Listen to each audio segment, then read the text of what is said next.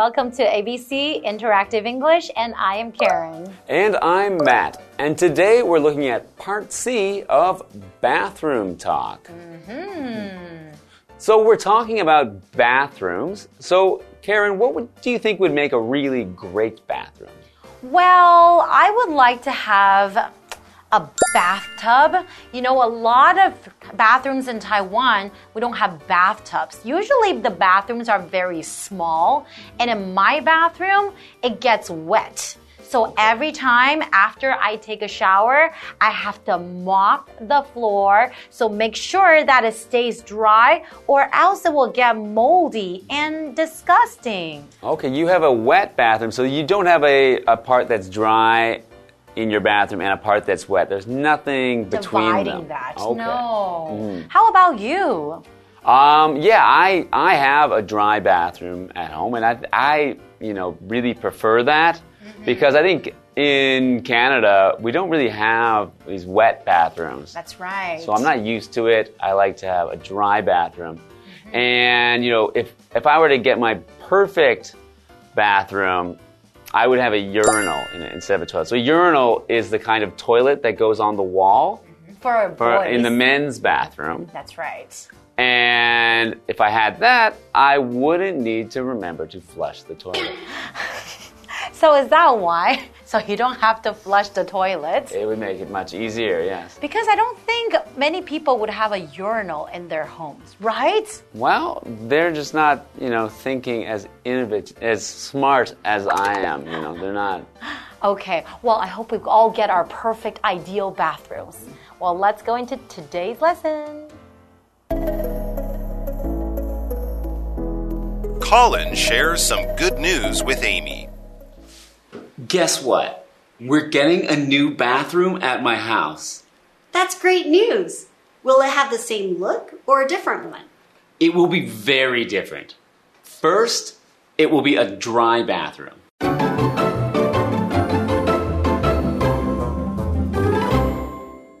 Today we are looking at part C of bathroom talk, and we're still looking at a dialogue between Colin and Amy.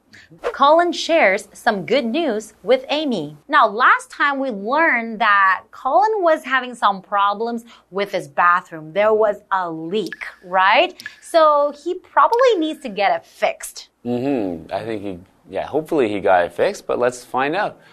So Colin says, Guess what? We're getting a new bathroom at my house.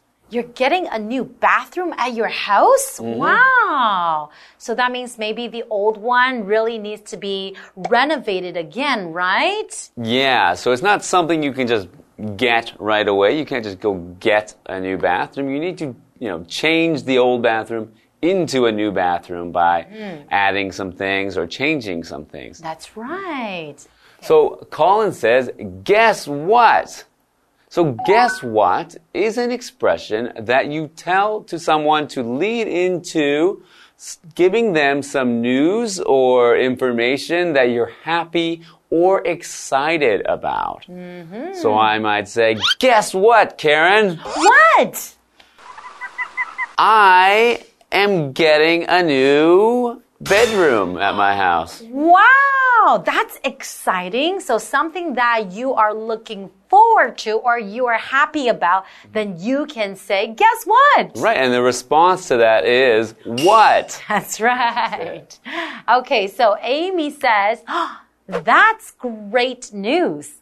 Will it have the same look or a different one? Okay, so Amy wants to find out is maybe your toilet gonna be in the same place or the sink or are you gonna change it completely? Mm-hmm. and Colin says, it will be very different. Ooh. First, it will be a dry bathroom. Oh, I want a dry bathroom too. Okay, well, let's look at the word dry.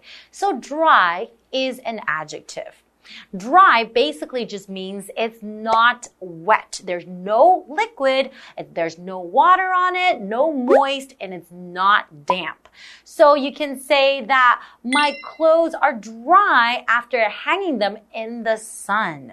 Okay, yes. So this is a dry bathroom. Now, when they say a dry bathroom, mm-hmm. what they mean is that the shower area, the area that gets wet, is separated from the rest of the bathroom where you might have the sink and the toilet. That's right. So those are the dry areas of the bathroom and then the wet area where you wash and and bathe yourself. And I think that is great because then you won't get your feet all wet when you're mm-hmm. just going to the bathroom or washing your hands. And it's not going to get too humid and wet inside, right? And then mm-hmm. you're not gonna get, yeah, dirty and stuff. Yeah, that means you don't need to cover your toilet paper when you have a shower. That's right. You don't have to mop the floor after you take a shower either, right? Mm-hmm. Yeah, I definitely prefer to have a dry bathroom. Same here. used to. It's very, very convenient. Well, let's take a short break and we'll come back and find out what kind of bathroom, what, what, what other changes Colin is going to make.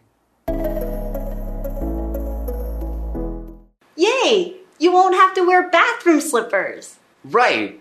Then it will have a shower and a big bathtub. Your mom wants the last one, right? Yes. She also wants a big mirror with lights and a drawer for her hair dryer. Wow, that is very different, but it's also very cool.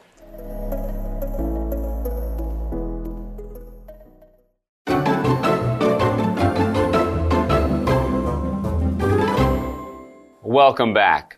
So, we are continuing with our dialogue. Before the break, Colin just shared some exciting news with Amy, and that news was that he's getting a new bathroom at his house. Mm-hmm. Amy asked him if it was going to be this, like, if much was going to be the same, and he said it's going to be very different because it's going to be a dry bathroom. That's right. How exciting. And it's going to be so convenient. And Amy says, Yay! You won't have to wear bathroom slippers. Hmm, okay, so we're looking at this word wear, and that is a verb. So when you wear something, basically you're putting an item on your body. You could be wearing shoes or wearing socks, wearing mm, your skirt or pants, even wear your glasses. So putting these clothing items on your body is called to wear. But then she said that you won't have to wear bathroom slippers, right? Because we know that if it's a wet bathroom, then you should wear bathroom slippers or else your feet will get really wet. Yeah, so if you have a dry bathroom, you don't need to wear bathroom slippers anymore. That's right. So Colin says, right. Then it will have a shower and a big bathtub. Ooh, oh, it sounds really, really nice. So it has an area for a shower and a big bathtub, right? Huh, do you have a big bathtub? I do not have a bathtub Aw. at my at my home now, mm-hmm. and I don't really need one. I don't think I don't have much use for a bathtub. Who wouldn't want a bathtub? You can have a nice bath and sitting inside the bathroom, listening to music. How relaxing is that? Sounds like wasting time. Did you just say wasting time? So you could be taking a shower or taking a bath. Right? So that is the difference between the two. If you are just showering like what Matt does, mm-hmm. it saves time. But if you want to relax, it's nice to take a bath, right? Saves time and it uses less water. Really? Yes. Okay, fine. Okay, so Amy says, Your mom wants the last one, right? So when she says your mom wants the last one, she's referring to the bathtub. Mm-hmm. The last thing he mentioned. That's right. And he says, yes, she also wants a big mirror with lights and a drawer for her hair dryer. Oh, I want all of those things. It sounds like it's going to be a really nice bathroom. Mm-hmm. Okay, and Amy says, wow, that is very different, but it's also very cool. Wow, it does sound like a really, really nice bathroom, right? Mm-hmm. A mirror with lights on? Yeah, so the mirror with lights sounds amazing because it will have light. So light is a noun and light is a piece of equipment or a thing that we use to make light. So to make things not dark, to make it brighter so that you can see what is around you, we have lights. Mm-hmm. You can turn on a light when you go into a room and turn off the lights when you leave. And of course, these lights around the mirror mm. Will make it easy for Colin's mom to see herself when she maybe puts on makeup Exactly. or does her hair. Because you want to see nice and clear, right? Okay, and then we're looking at this word drawer, and that is a noun. So a drawer basically it's like a box that slides in and out, maybe of a dresser or maybe any kind of piece of furniture that you may have in your home. So, or even a desk as well. So you can put your journals, you can put your pencils, rulers inside your drawer. Hmm, yeah. And in this case, she's going to put her hair dryer in the drawer. That's right. So a hair dryer is something that dries your hair. So to dry, as we mentioned earlier, dry means not wet. It means mm-hmm. that it's no liquid or moisture.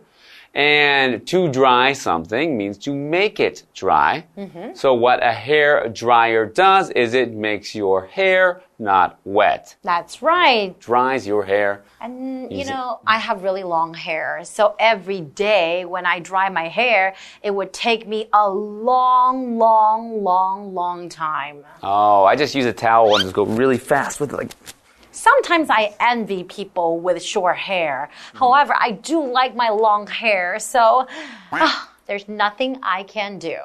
Oh, Well, well, at least uh, maybe you can get yourself a nice bathroom like Colin's, and it'll make it you know easier because you'll have your hair dryer in the drawer, and you'll have nice light to see yourself as you dry your hair.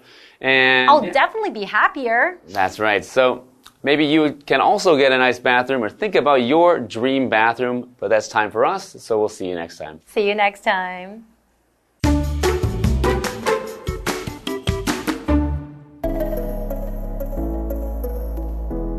Colin shares some good news with Amy. Guess what? We're getting a new bathroom at my house. That's great news. Will it have the same look or a different one? It will be very different.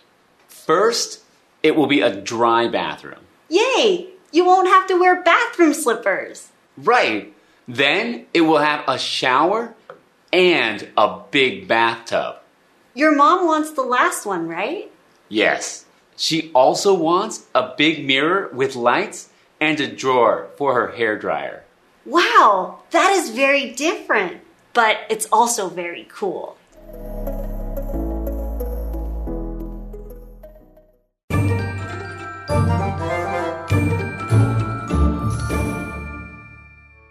Hi, I'm Tina。我们来看这一课的重点单字。第一个，dry，dry，形容词，干的、干燥的。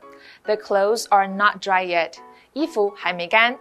下一个单字，wear，wear，动词，穿、戴，它的三态是 wear、wore、worn。What are you going to wear to the party？你打算穿什么去派对？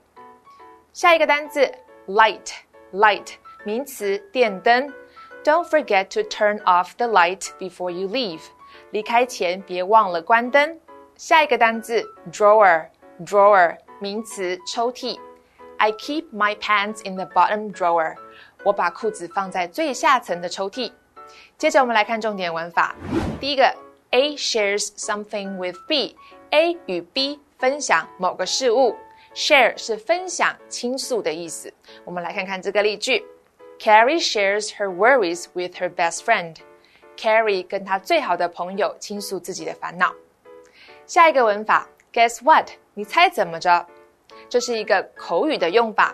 Guess 是动词猜测的意思。我们来看看这个例句：Guess what? I got a promotion. 你猜怎么着？我升迁了。Promotion 指的是升迁。最后一个文法，the same look，相同的样貌。Same 是一个形容词，表示相同的、一样的，前面固定搭配定冠词 the。Look 在这里是一个名词，指的是样貌、外观。我们来看看这个例句：Ryan's new car has the same look as mine. Ryan 的新车外形与我的相同。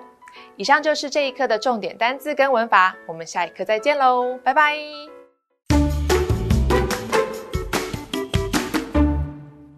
Hello, everybody. While visiting Chiayi, U-Bike has a new electric version. So not only can you save yourself some energy, but you're not going to be harming the environment while you do it. So I think it's a great way to get around Chiayi, and why don't we watch the video to find out more?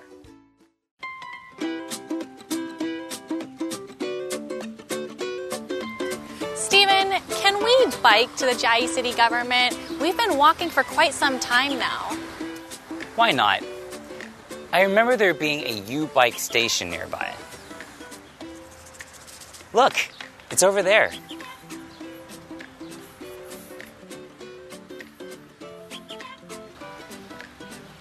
Why do U bikes come in two colors? Are there any differences between the two?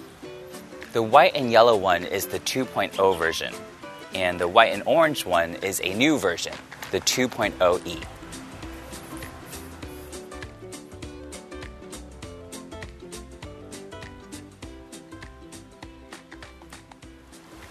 2.0e? What does the E stand for?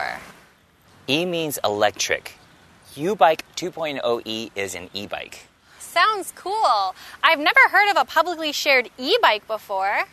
Well, the U Bike 2.0e was officially launched in 2021. Chiayi was the first city to provide them. Have you ridden one before? Yes, I have. It saved me a lot of strength. I didn't get tired when pedaling uphill. Wow. It seems like the U Bike 2.0e makes riding easier, doesn't it? But where can I find these shared e bikes? You can find U bike stations at the train and terminal station. There are also some farther away from the downtown area. Amazing! I can visit all of Chiayi by bike. It's environmentally friendly and healthier for us. Agreed.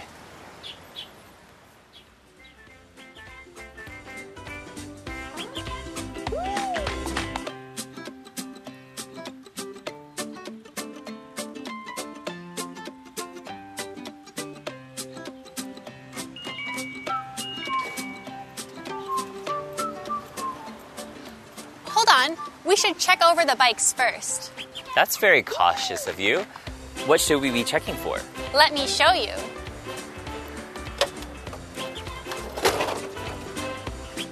Pay attention to the battery level if you are using the bike for a long period of time. Check to see if the brakes and bell are working properly. Check the air pressure in the tires. Make sure the front and back lights light up automatically and stay on. Adjust the height of the seat. A seat that's been turned around indicates that the bike needs fixing. Do not use it. Okay, done. There are no problems with my bike. Mine either. Let's go. Okay, to the Chiayi city government.